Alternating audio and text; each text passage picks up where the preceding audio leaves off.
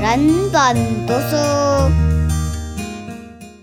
大家好，我们今天一起来看一本书，这本书叫做《少但是更好》，它里面最核心的思想就是三个字：精简准。精就是精挑细选，简就是简化，而准就是准确的执行。用这三个原则来为我们的人生、我们的工作、我们的生涯做一个规划，如何去实际落实的一套方法。作者提出，人生的规划就好像我们整理我们的衣橱一样。如果我们觉得每件衣服都很好，都不舍得丢，就一直留下来，到最后衣橱肯定是一团糟的。就算我们每次花时间去整理，但是不到一两个星期，它还是会变成很乱。所以，这个精简准少，但是更好，它的方式就是把这一个观念变成一个系统、一个方法，让我们长时间下来。以衣服来说，叫做保持衣橱的整洁，有系统的整理每一件衣服。那以人生来说，叫做有系统的去整理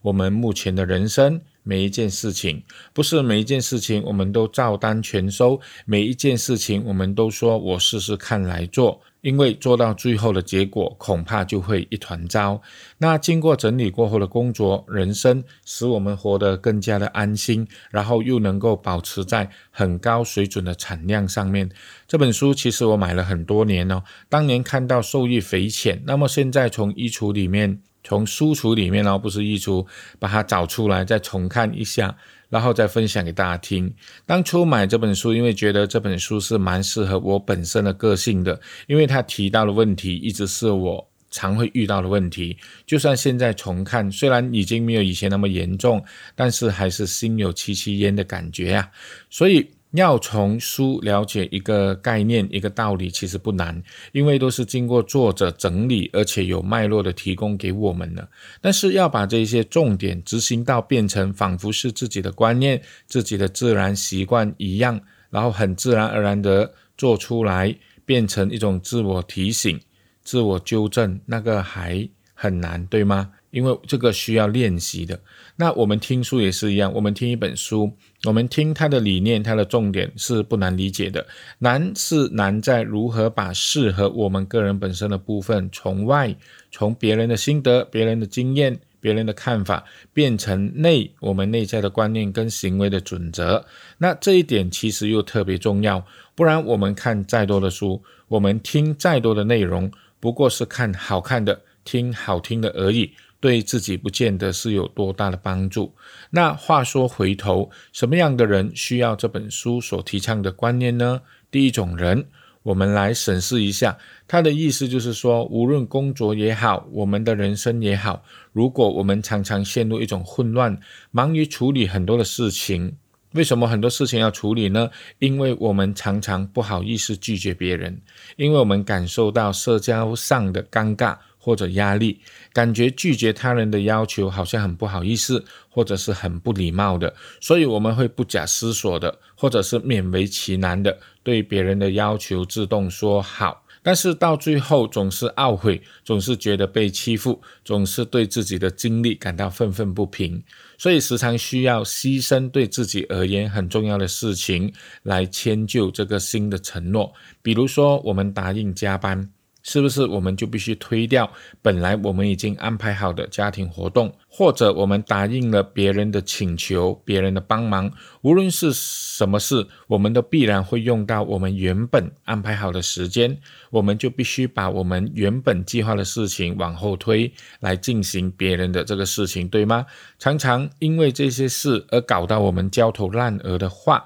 那么有这种情况。其实我们就适合听一听这本书的内容，然后从中来找出有没有什么解决的办法。那另外一种情况就是叫做成功者的悖论。我们在某件事情上取得不错的成绩，我们来想一下哦，我们之所以会取得不错的成绩，就是因为我们有天赋、有能力在这件事情上，或者我们在这件事情上投入过很多的心力、时间。金钱，然后换来这方面不错的成绩。但是基于这件事情的成功，那我们将会被赋予更多的责任。比如说，在公司里面，你的表现很优异，那你的结果是什么？你会被提拔，你会被升职等等，对吗？但是在升职过后，要负责的事情比以前更多了，而且比以前更繁杂。可能你经常需要开会。处理人事的问题，甚至一些繁杂不重要的小事也要讨论，你要管的时候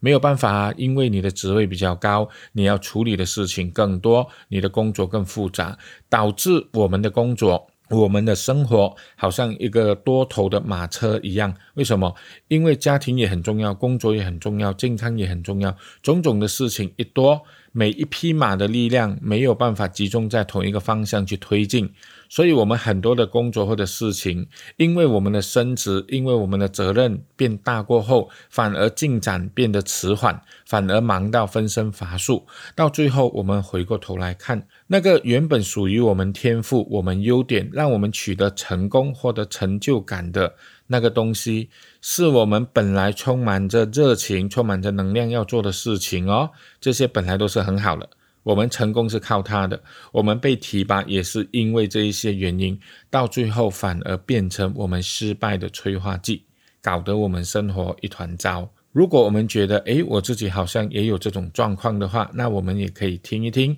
这本书所提倡的主义。作者提倡的叫做 essentialism。中文叫做专准主义，专心的专，准确的准。作者给出的定义就是：我们唯有告诉自己，不再对所有的事情都照单全收，不再对每个人都说好，你才能够真正对要紧的事情做出最高的贡献。用白话来说，哦，少就是更好。哎，对不起。少，但是更好。少的意思就是对于我们的工作、我们的人生，先做减法，先精挑细选一些我们要做的事情。一旦我们很清楚，对于我们而言最重要的事情是什么，然后我们就必须舍弃大部分的杂事，才有办法集中火力的把这些对我们而言很重要的事情来做得更好。这样，无论是对公司也好，对自己的人生也好，甚至说大一点的，对整个社会的贡献上，能够真的经由我们的努力，真正的去做出来。重点还不是说我们到底能够做出多么伟大的事情，而是借着整个精简准的过程当中，去审视自己处理事情的观念和行为，一点一滴的去修正，然后能够做到这个少。但是更好获得无可言喻的一种安定感以及成就感。我们来看一个例子，就是现代管理思想之父。彼得·杜拉克，他回信给另外一位教授的内容，因为有一次有一位匈牙利教授米哈里，这位教授也是非常有名的一位教授，他就是《心流》这本书的作者，他写了一本关于创造力的书，他打算访问很多很有创意的人才，于是他就写信给管理学界的。大师中的大师彼得·杜拉克邀请他接受他的访问，但是彼得·杜拉克给了他一个回信，非常的有意思哦。所以这个米哈里教授就把它写出来哦。他说，彼得·杜拉克就回信给米哈里教授，他说：“哦，我对您二月十四日所来的亲切来信深感荣幸，又受宠若惊，因为多年来我一直很敬佩您。”与您的作品，而且也从中学到许多。可是，我亲爱的米哈里教授，我恐怕得让您失望了。我不可能回答您的问题。有人说我很有创造力，我不知道是什么意思。我只是孜孜不倦的工作。如果说我有生产力，因为我相信的是生产力，但我不相信创造力。如果说我的生产力的秘密，那就是说用一个处理所有邀约的超级大紫罗。这里的意思我们可以理解为，他有一个很大的垃圾桶，是专门丢掉所有邀约他访问的垃圾桶这样子。所以这个彼得·杜拉克他就说：“但愿您不会觉得我放肆或粗鲁。”在我的经验中，生产力来自于不做任何有助于他人工作的事，而是把所有的时间花在上帝为我量身打造的工作上，而且把它做好。那这个例子就道出了这本书的核心思维：少，但是更好。书名的第一个字叫做“少”，它提出了我们一般人的问题。问题在于多，我们的想法很多，希望做到的事情也很多，不经深思就答应别人的请求也很多，到了最后一刻才来勉强自己去做。因为如此，所以我们不知不觉承担了太多的事情。使工作失去控制，然后觉得很累，过着令自己不满的生活。少就是告诉自己，我不是什么都必须做，我没有办法什么都做，然后都把它做好。我一定需要选择跟取舍，重新审视那一些看起来很重要，甚至很多的急事，别人要求我们做的事。因为这一些很多的事情里面，找到真正必要的少。舍掉大部分的多，放下看起来重要或者很急的大部分的繁杂事，然后拿起真正重要的事，懂得取少舍多，停下脚步去思考，除了真正必要的事，其余的必须说不，并且要执行的事，并让要执行的事能够移除不必要的障碍，轻松的去执行。结果就能够把事情做好，觉得一切都受到控制，然后过程当中也很喜悦。所以简单的说，本书有三个核心流程，三个阶段，就是所谓的精简准。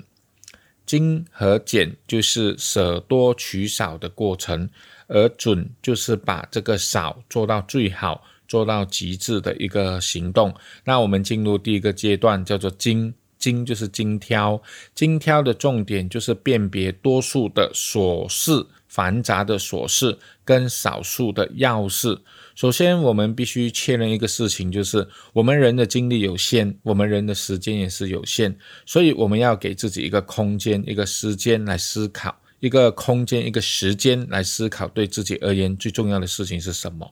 而且把它辨认出来。作者就提出了这个精挑的过程哦，可以经由逃离、留意、玩乐、睡眠、严选这几个主题来达成什么叫做精挑的这个目标。我们就 go through 一下哦。逃离就是要给自己抽离出来，比如说我们需要有一个专注的空间，比如我们需要有一个书房，一个给我们专注。在思考跟工作的地方，一旦进入了一个空间，那个就是我们专注的地方。这个科学家已经有证明了哈。那我们曾经有说过一本书叫做《驯服你心中的野兽》，里面就有提到这一点。当然，也不是专指物理性，我们需要一个空间而已。我们还必须要排出一个不受干扰的思考空间跟时间，包括我们阅读的时间跟空间，好让我们的心灵能够逃离这个忙碌的工作，不能够把工作都塞满整个的身心哦。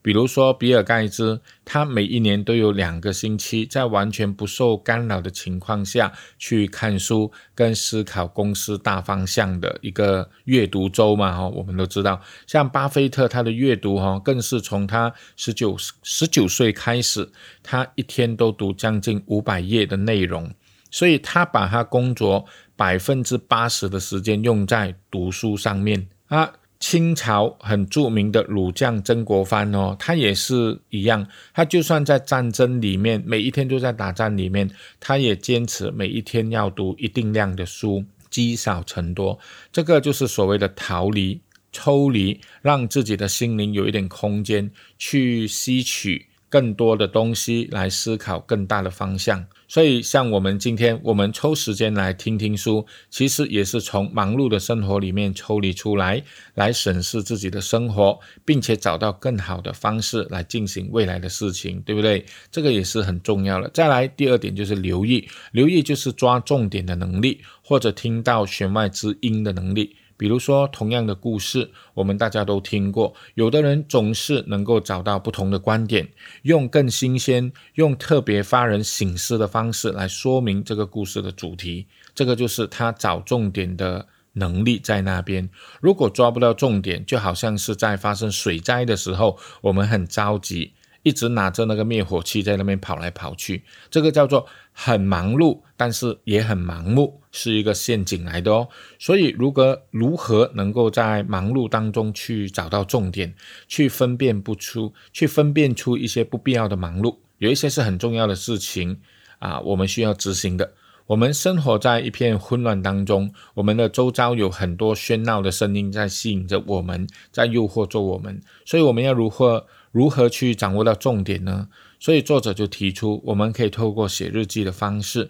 把每一天的生活的一些重点心得记录起来，然后保持回顾的习惯，让我们慢慢的去留意到一些不寻常的细节。有助于我们厘清很多的问题，然后找到重点哦。那个是第二个。那第三个就是玩乐，玩乐就是放松心情哦，去进行一些休闲的活动。它不只是放松或者是自我平衡的方式而已。玩乐其实是激发创意一个很重要的方法。因为科学家他也发现了玩乐对人类的大脑哦，执行功能种种的功能都有非常正面的影响。所以许多公司都会让员工有放松玩乐的区域。我们的大脑也是一样哦。我们在集中精神、在学习过后、在思考过后，是需要透过另外一个模式，叫做发散模式，来让我们的记忆力、理解力、创造力等等哦。能够升值在我们的脑里面，甚至发挥作用的，这个在另外一本说书拿高分的科学方法里面就有讲到。所以，我们不要觉得说啊，我放下工作，我来进行休闲活动，或者我来玩个游戏，就觉得有很大的罪恶感。因为玩乐这件本身，它除了是平衡我们的生活、自我放松，它也提高我们的记忆、理解、创意，一个非常重要、不可或缺的东西。好。再来就是睡眠，睡眠在科学上就是让我们的脑重新编码跟重组的过程，对学习来说是很重要的。所以从生理的角度，如果我们一直把我们的工作排得很满、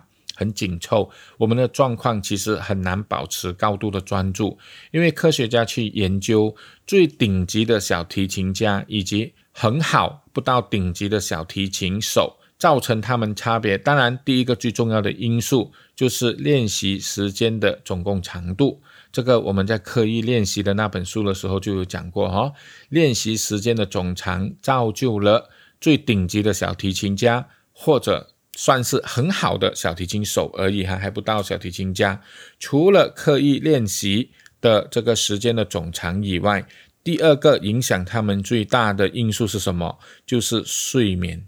最顶级的小提琴家，他们除了练习的总长比别人长，他们的睡眠也是相对比较长一点的。所以，拥有充足的睡眠，对我们的决策判断能力影响还是很大的哦。所以，作者前面就从心理跟生理的层面来跟我们说，我们需要逃离，我们需要玩乐，需要睡眠。到最后，我们来看如何精挑。精挑的重点在于严选。严就是严格的要求自己，在选择取舍工作或者要执行的事情上，要越严格越好。因为如果我们的标准越是含糊、越是宽松的来选择工作，我们的负担就会越来越重。比如说，以公司的产品来说，我们曾经说过一本书，在定位里面就有讲到，定位的核心就是先做取舍。一间公司它不能贪心，不能够什么都想做。为了在特定的领域里面占领一个无可替代的位置，聚焦于某一个价值，然后去努力去做出它的差异化，才能够占据消费者的心智的这个概念，就是定位吗？那定位的这个概念其实就符合了这边所说的严选的意思。那作者他就套用了一本书，叫做《从 A 到 A 加》这本书。这本书里面就是说，我们要做好一件事情，就是我们对这件事情充满热情，而且可以做到最好。我们要问自己哦，什么事情我充满了热情？什么事情我承诺我一定会把它做到最好？所以作者也说，我们可以这样子去问自己啊，有助于帮我们去思考去。严选我们要做的事情。第一个，我深深热爱的事情是什么？第二个，最能够发挥我的天赋的事情又是什么？第三个，什么东西是符合世间显著的需求的？好，严选自己的工作，然后再聚焦在这件事情上，才能使我们的贡献更上一层楼。所以作者所讲的少但是更好，第一个阶段就是要精挑，精挑可以透过刚才讲的逃离、留意、玩乐、睡眠来帮忙，但是重点还是严选的态度。严选的概念就是说，哈，我们不是在找一堆看起来不错的事情做。我们是在找一件让自己能够做出最高贡献的事情，把百分之九十的事情放下，只选十八先最重要的事情来努力，来 focus。而要做到这点，就必须学会不再被动的说好，不要再勉强的说好，要学习说不。为的就是在重要的事情上做出贡献。接下来我们来看第二个阶段，就是简化。简化的意思就是把琐碎的事情哦要排除掉。它可以透过以下几个过程来达成哦，就是厘清胆量、取消承诺、剪辑跟界限。我们一个一个来构出哦。我们来看一下，厘清就是我们不要一千个备案。我们需要一个好的选择，厘清就是自己问自己问题，好让自己更明确自己所需要的是什么。比如，我们可以这样子的问自己：在未来的五年过后，我们期许自己的事业、自己的生活是怎样的情况的？或者，我们可以这样子问自己：如果我只能在一件事情上做得出类拔萃，那么这一件事情到底是什么？透过问自己未来希望达到什么目标，从而来厘清我们现在的生活有哪些事情是的确有迈向我们的目标的，而有哪些事情只是繁杂琐碎的小事情，对我们未来的目标是没有显著意义的。就如前面所说的严选，厘清就是真正的去严选。再来，严选了过后，厘清了过后，我们需要胆量，胆量就是优雅说不。的勇气，因为我们已经厘清了对自己而言最重要的事情，所以接下来我们要专注在这件事情上面对不对？我们总是会面对这一些困境啊，比如说我们会害怕令老板、同事、朋友、邻居、家人失望，觉得拒绝他们的邀约或者请求，我们会感到一丝丝的恐惧或者胆怯，我们害怕有矛盾，害怕有摩擦。好好，所以讲到胆量，就是我们必须要有勇气，然后有纪律的去追求更少，不是空口说白话而已。因为我们透过厘清，我们知道重要的事情是哪里，但是要敢身体力行才有办法。我们会担心自己错过一些机会，我们也会担心惹上一些是非，甚至我们担心会自断后路，担心自己变成别人眼中的坏人。对吗？因为如果我们去拒绝别人的话，那这种担心其实是自然的。但是，当我们厘清了我们该做的事情过后，接下来其实还是有必要勇敢的说不了。这里举一个例子哈，有一个女士叫做辛西亚，她跟这本书的作者，她就讲了她小时候发生的一个故事。真实的故事，她说她的爸爸打算带她去旧金山去玩一玩哦。当年他们十二岁，所以这两父女哈，为了这一个晚上的一个约会，他们策划了很几个好几个月了哈。哇，几点要做什么？几点要做什么？做的非常详细的规划。那他爸爸就跟他的女儿说，他星期六会出席一个一个小时的演讲。那四点半的时候工作结束，他就会去后台找他的女儿会合。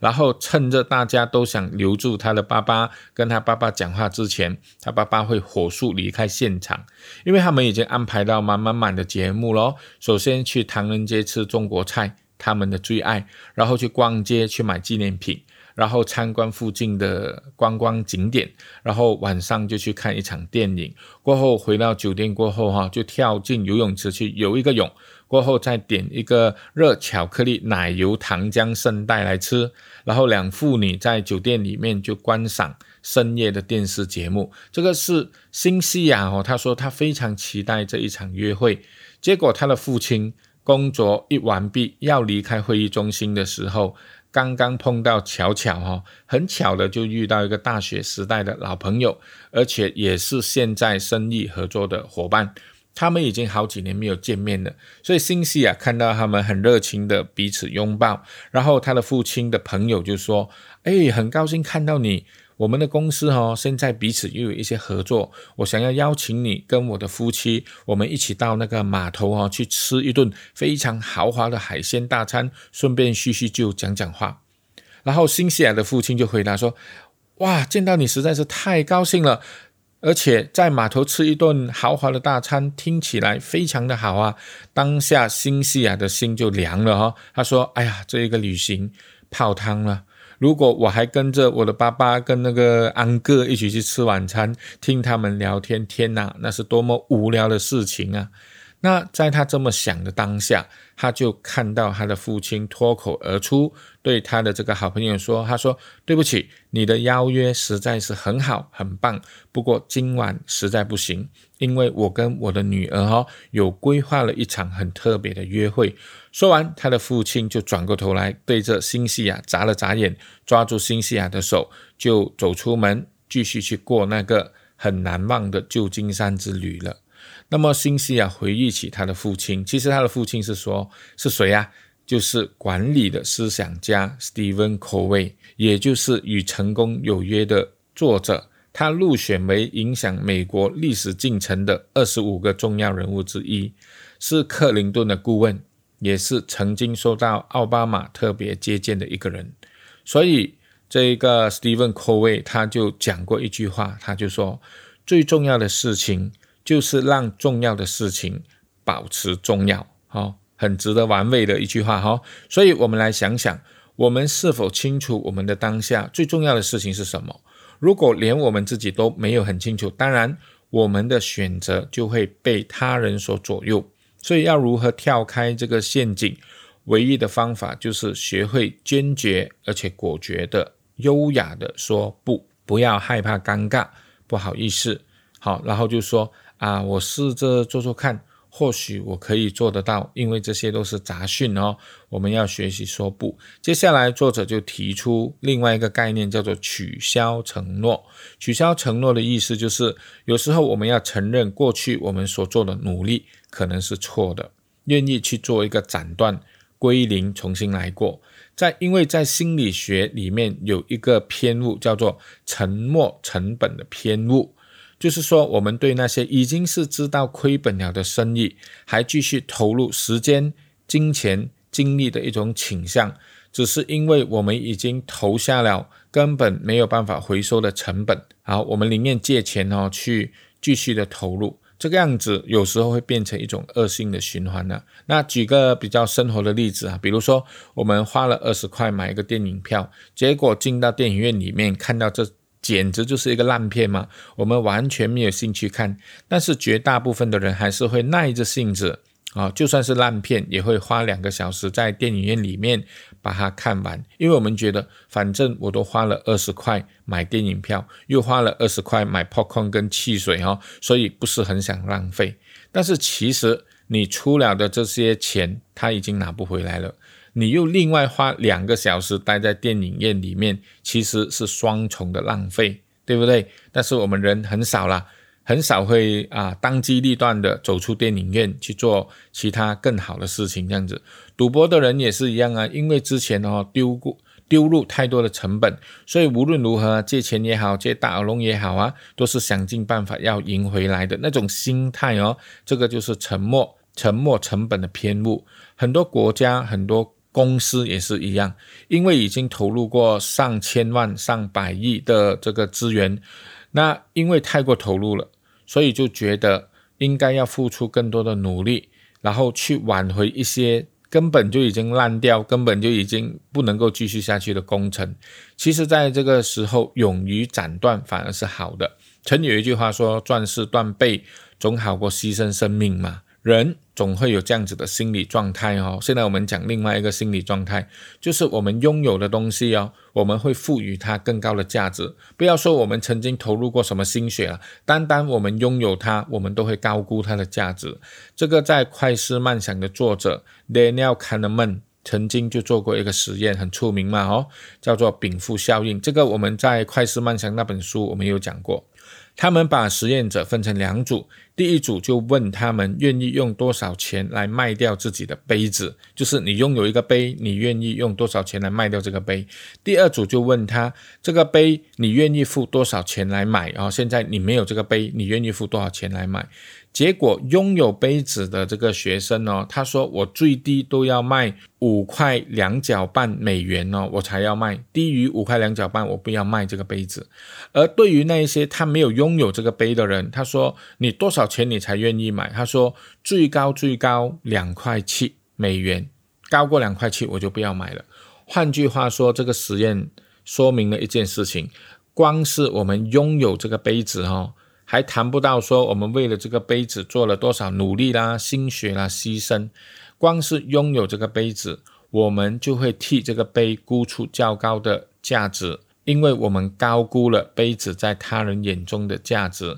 而且我们比较不愿意割爱。好，就如同我们自己的孩子，在父母的眼中，自己的孩子总是比较可爱，总是比较有前途，因为自己。十月怀胎所生，所以容易产生一种偏爱自己的孩子、独厚自己孩子的这种心理状态。所以科学家就提供另外一个方法让我们思考。他说：“我们不应该去估算我们拥有的东西现在值多少钱，我们可以反过来问自己：如果现在我没有这个东西，我愿意付多少钱来购买它？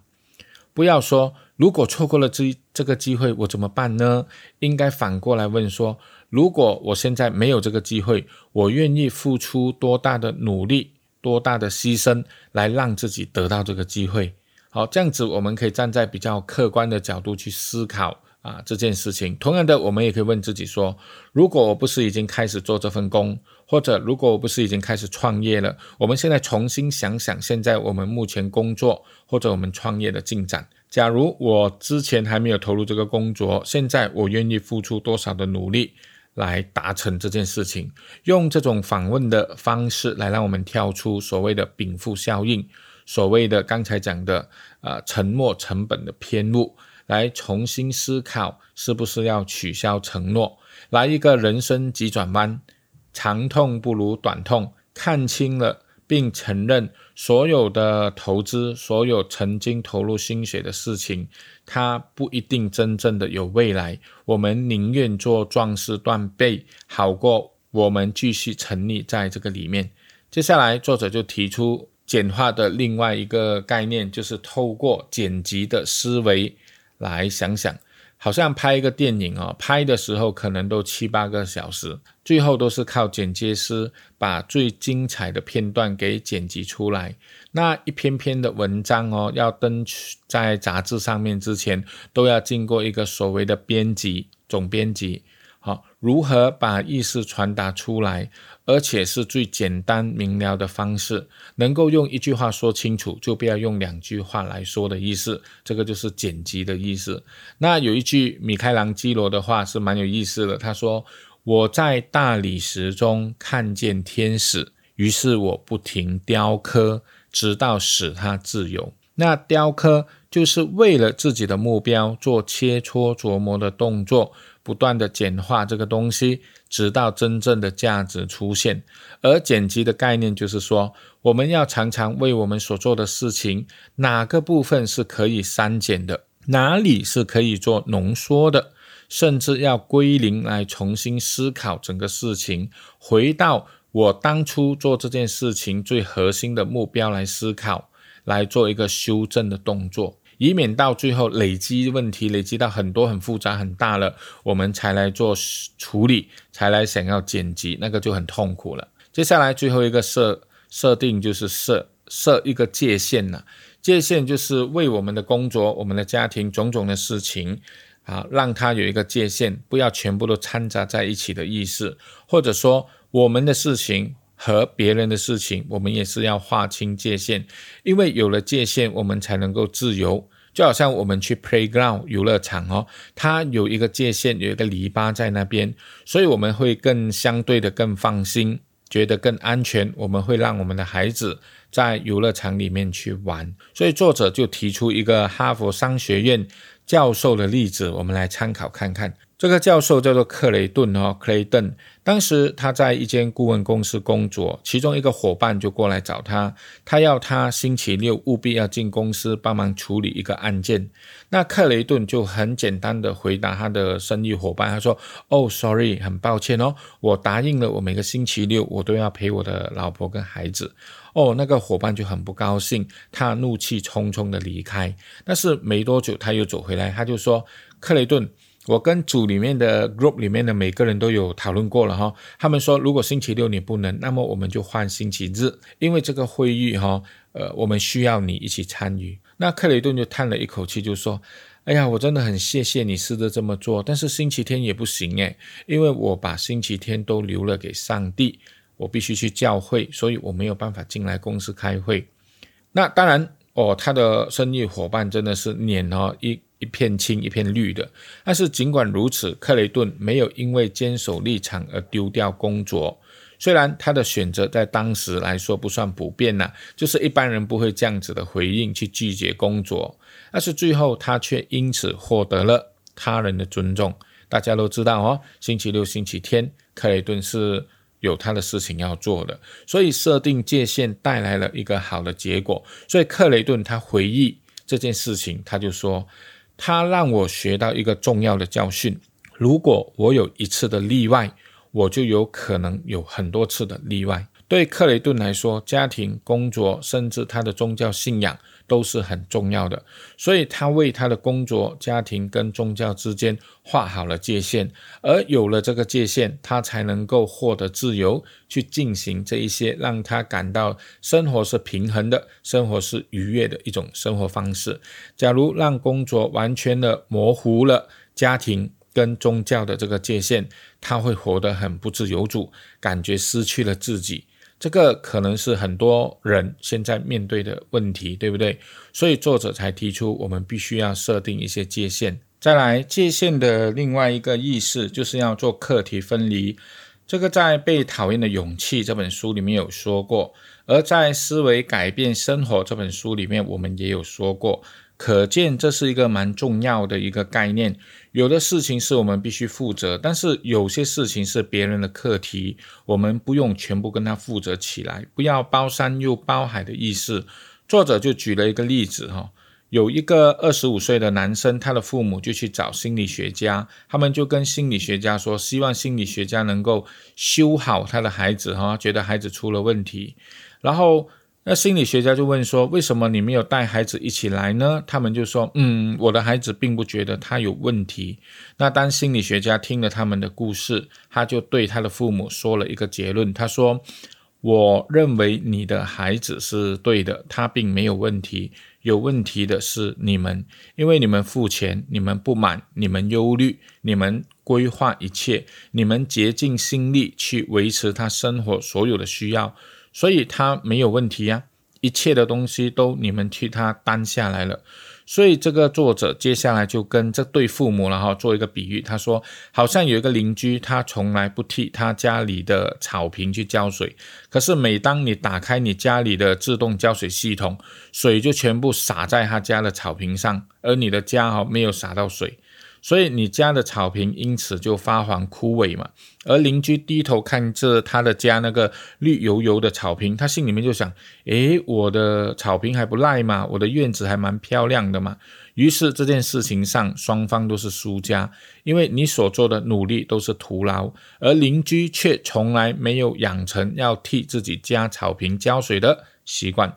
所以真正的解决方法就。是要怎么做呢？那个心理学家就说：“你要做一个篱笆，不要让别人的问题进到你家的院子里面，因为他家的草坪是他家的事。可是，在现实生活当中，我们总是会把我们的浇水器去浇别人的草坪，就是说，我们会做很多不是真正对我们工作上很重要的事情。我们一直都在试图去解决别人的问题。”无论对方是谁，无论他的目的是不是要用我们的时间、我们的精力来解决他的问题，所以作者就说，我们必须要设定篱笆，设定一个界限，清楚的界限就能够啊搞清楚什么事情是。对方应该负责的，而什么事情是自己要负责的。那要如何才能看出自己的界限在哪里？其实我们心里面常常就有一种模糊不清的界限，因为模糊，所以我们没有很清楚。我们可以去注意哦，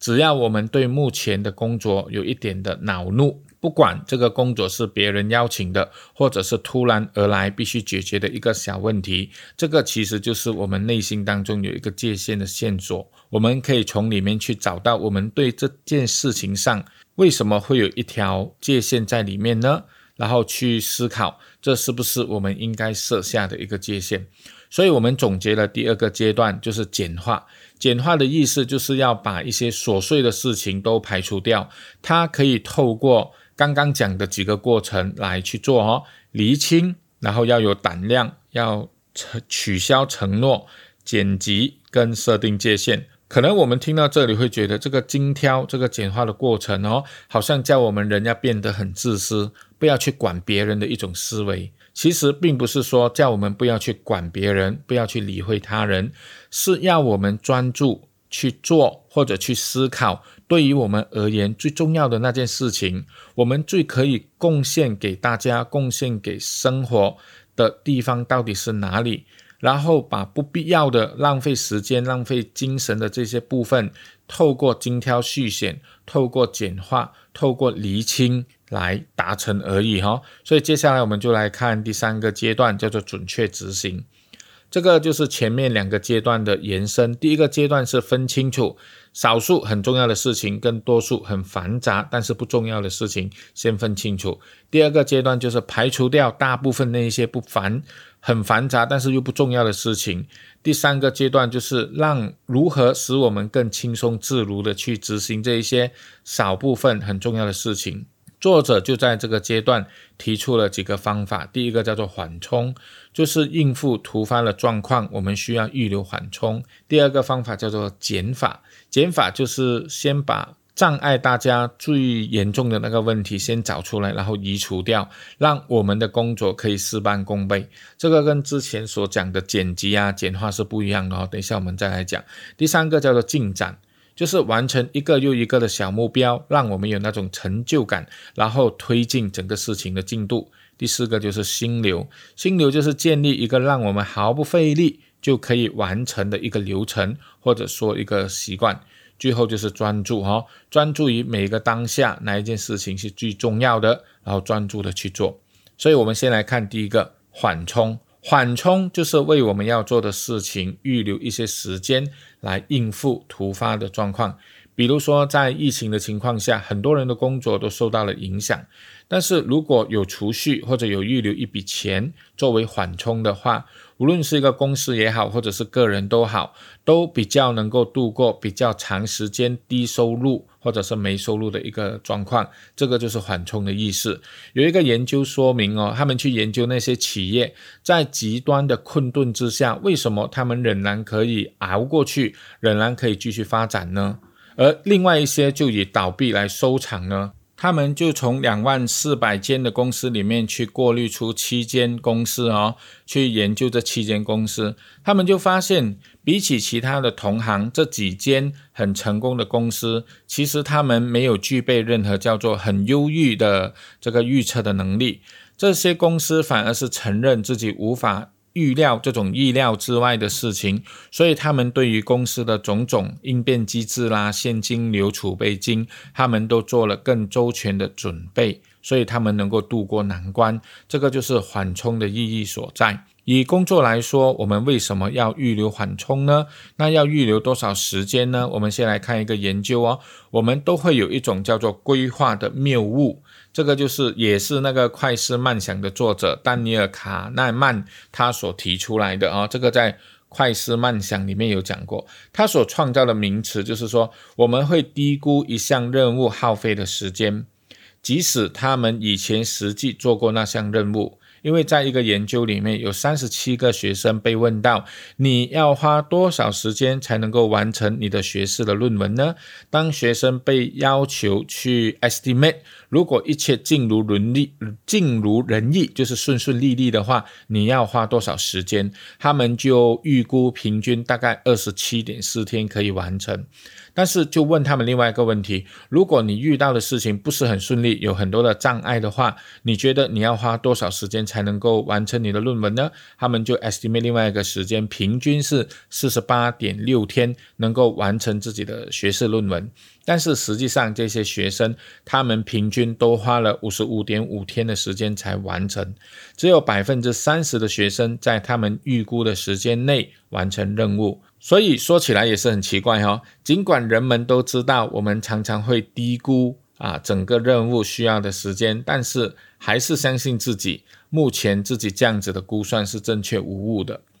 所以作者就说，我们其实无法为每一个情况都做充分的预测，或者是完全准备的。现实上，我们有很多变幻莫测的变化，所以我们执行任何的事情的时候，应该要给自己一个缓冲的时间，直接加上百分之五十的时间作为缓冲，是一个蛮正常的现象哦。缓冲，接下来就是减法，那这个。名词可能我们会以为是简化或者是删减一些流程，其实减法不是，减法它就是找出整个工作流程当中影响这个整个进度最大的因素，就是所谓的制约因素，把它找出来。制约就是制造的制，约定的约。如果以一个工厂来说，整个工厂它的流程，我们要找出哪一个机器它最塞车，所以我们必须增加这个机器的数量，或者是。啊，改变它的效率，要不然哈，整个流程、整个产业链，无论你是多么先进的器具，因为那一台最塞车的工的那个工具，会导致整个流程不好。比如说，一群童军，他们要往前走，但是往往有的人走得比较慢，就会脱队嘛，然后还要去找他们。所以整个进度就会变得缓慢，所以领队就会想一个办法哈，他们把童军里面走得最慢的那几个放在最前面，所以整个队伍就以他们的速度为速度，他们快，整个队伍就快；他们慢，整个队伍就会慢，对不对？然后不会有脱队，然后前面那几个走得慢，就减轻他们的负担，不要给他们拿这么重的东西，或者让他们前进变得更容易一些。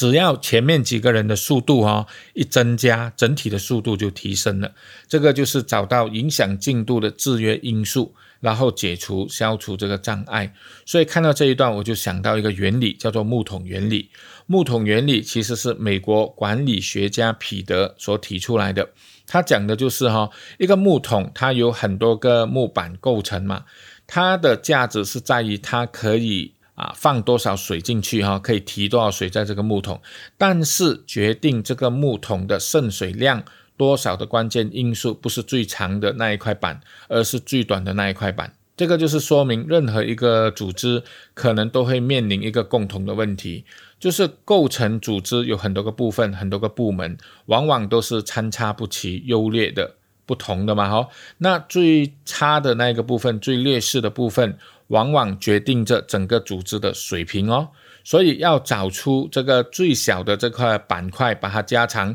整个木桶才能够渗更多的水。所以要找出一个组织里面哦最劣势的部分来修正，这个叫做制约因素。所以就来看看自己在哪一方面是有劣势的，是需要去改善的。那从这边先来下手，就会得到明显进步的意思哈，就是减法的意思。接下来讲的就是进展。所谓的进展，就是在必要的领域里面去追求微小而简单的胜利。这种胜利可以制造一种动能，强化我们取得进一步成功的信念。这个概念就是我们说过的一本书的一个核心思想嘛，《原子习惯》里面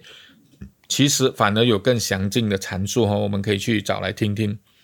教育学家就指出，人类的内心有两个强大的内在推动力，第一个就是成就。第二个就是成就获得认可，所以一般人我们所做的事情有成就有进展的话，我们会变得越来越有动力，想要把事这件事情去做好。那加拿大有一个市叫做列治文市哈 Richmond，那曾经有一个这样的例子，因为他们发现很多年以来百分之六十五八千的青少年犯罪他们会重犯这样子，所以有一个新任的警长他就提出一个方案。他说：“我们不断的去加强他们犯罪过后的法律，去惩罚他们，是否真的能够降低他们的重犯率吗？不然就换另外一个思维，不要一百八千的把专注力放在他们犯案过后去逮捕他们，然后端出很严厉的刑罚来惩罚他们。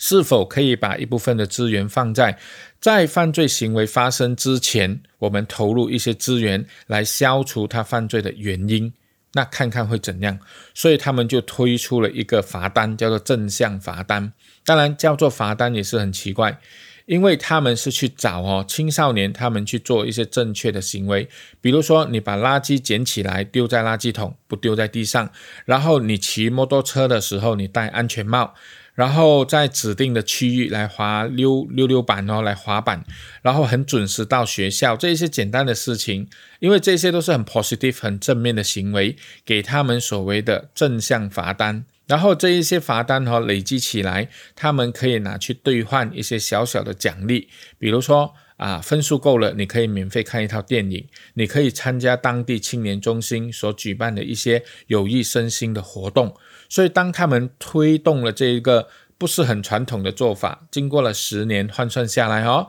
这一个正向罚单、正向单子的系统，已经把那个青少年犯罪的重犯率从六十多八仙降到了只剩下八八仙。所以，他们所推出的就是一种让青少年们因为做正面的事情获得成就感。一种预防犯罪的工作，而不是一味的把精力花在打击他们的罪犯跟严厉的惩罚他们而已哈。所以在工作上也是一样的，我们找出一些让我们能够被认同或者有成就感的一些小小的胜利，累积起来，我们将会越越来越有动力去完成我们设下的目标。当然，更详尽的办法，我们可以去看那个原子习惯哦。那接下来讲的就是心流。心态的心，流动的流，心流就是刚才我们讲到那个匈牙利作家米哈里所做的研究，指的就是人在极端专注的情况下会出现四种状况：第一，所做的事情会变到自动化；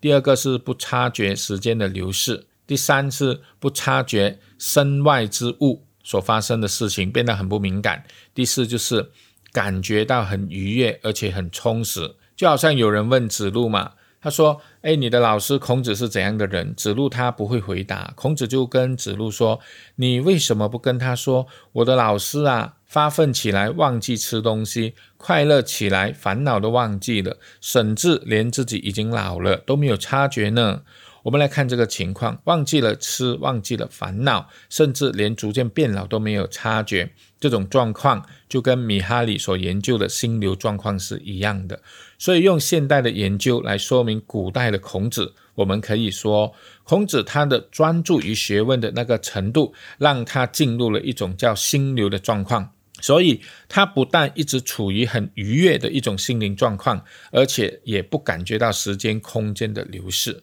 所以这边作者提出心流，就是我们要让自己做的事情哈很专注的去做，而且让它变成一种习惯。因为任何的习惯初期是难以培养的嘛，我们要执行，我们要反抗自己的本能，就好像飞机一样哦，起飞的时候是最困难的，但是一旦起飞了过后，进入自动飞行的模式，它就会自动化的操这个。操纵这个飞机一直到抵达目的地为止，所以初期我们做很多事情，我们会感觉自己像个菜鸟了哈，很菜，什么事情都做不来，而且没有把握，很不安的感觉。所以如果我们很专注、很努力，还会耗费我们很多的意志力吗？这个是很正常的。可是我们需要不断的去勉励自己。因为要改变一个行为或者建立新的习惯，这个在那个《原子习惯》那本书也是有比较清楚的讲述了哈。比如说，我们学习一个新的语言，我们学开车，我们学着打字，十个手指哈，不要看键盘，打字很快。比如我们学游泳，它的过程是类似的。一开始我们一定会有不习惯，我们要去克服它，而且我们必须集中注意力。才能够去完成的动作。可是，当我们慢慢的创造了一个惯性过后，我们的身体、我们的大脑已经内化了这个东西，已经变成自动化来处理这个事情过后，开车是不是变得轻松简单？游泳也是自然而然，语言也会不经思索的脱口而出。这个就是我们需要为我们要做的事情哈，去制造一个惯性，而且要很专注的去做，因为人的言行举止。百分之四十以上都是没有意识的，都是透过惯性自动化来完成的。好，所以最后就是要专注。专注的意思就是问自己，在每个当下哈，常常问自己，现在最重要的事情是什么，然后去专注做在这件事情就好了。因为在心理上会拖累我们的想法哦，有两个，第一个就是经常沉溺在过去。埋怨呐，以前发生什么事情啊？怎样又怎样啊？但是过去是没有办法改变的事实来的。我们的身体没有停留在过去啊，我们停留在现在。但是我们的心灵停留在过去。另外一种情况就是，我们常常去想象未来，猜测未来。未来本来就是不可知，而且难以预测的。无论你再怎么计划，也是有很大的变化因素。所以，我们容易一想到未来就会焦虑。所以，我们活在此时此刻，我们的身体当下，我们应该把我们的心从过去、从未来拉回来，专注在目前最重要的事情。因为把目前最重要的事情做好，也等于把我们的心安下来。那我们做好当下的每一件事情，是不是等于未来啊？因为未来就是每一个现在所堆积而来的嘛，也是唯一的选择，也是最好的选择。好。所以大概这样子 go through 了哈，讲到这里也差不多把这本书的重点大概的跟大家带过一下。所以我个人觉得是这样，书里面所讲的三个阶段，好，以及每个阶段都有介绍一些方法，它不是什么很新奇啊，没有听过的方法。主要的这本书它是要传达一个观念。我们的人生很短，我们当然也不希望到最后会留下很多的遗憾，所以我们就有必要去问自己：我们希望自己的人生往什么目标前进，我们才不会感到遗憾，才感受到自己的最高贡献，能够发挥自己的天赋，心中的那股热情。所以，我们自我厘清这个问题之后，我们就有理由。而且有必要去拒绝那一些不能达到我们目标的那一种生活方式，至少我们要重新分配整个比重了哈。而这样做的结果哈，我们的心会整个安下来，不要再活在一团糟，但是又无可奈何的生活当中这样子哈。所以这一本书少但是更好的内容，希望对大家有帮助。我们下本书再见，谢谢。人本读书。